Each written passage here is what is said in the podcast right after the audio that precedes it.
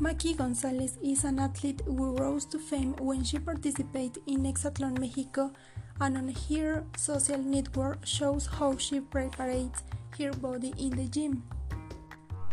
His routine includes 15 minutes of warm up on the bike, arm exercise that includes triceps, biceps, and shoulders, and she also does exercise for the abdomen and legs, and finally he does the cool down exercise that are 15 minutes on the bike.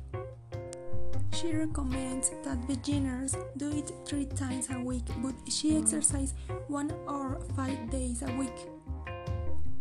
And she trains in the Central and Fitness Gym. And although at the beginning of the quarantine the gyms were closed, she didn't stop exercising at home or going out to the street for a run. Macky Gonzalez is a woman who shares her exercise routine with which she maintains her figure and proposes that her followers lead a better life.